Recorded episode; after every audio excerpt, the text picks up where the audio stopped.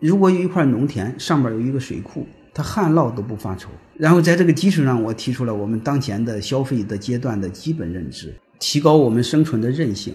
真正的生命长久的企业，它都是水库式经营。你怎么才有水库呢？就是多点储蓄嘛，多点储蓄，多点储备嘛。你怎么多点储蓄呢？就降低自己的欲望，然后降低消费，低调做人，少追求名利、身外之物的东东。不要投资，不要理财，不要贷款，不要赊账，不要担保，不要买房，不要创业，不要跳槽，不要借钱，不要穿名牌，别开豪车，别住别墅，别住高层。近几年的战略就是活着，活着是最大的生命。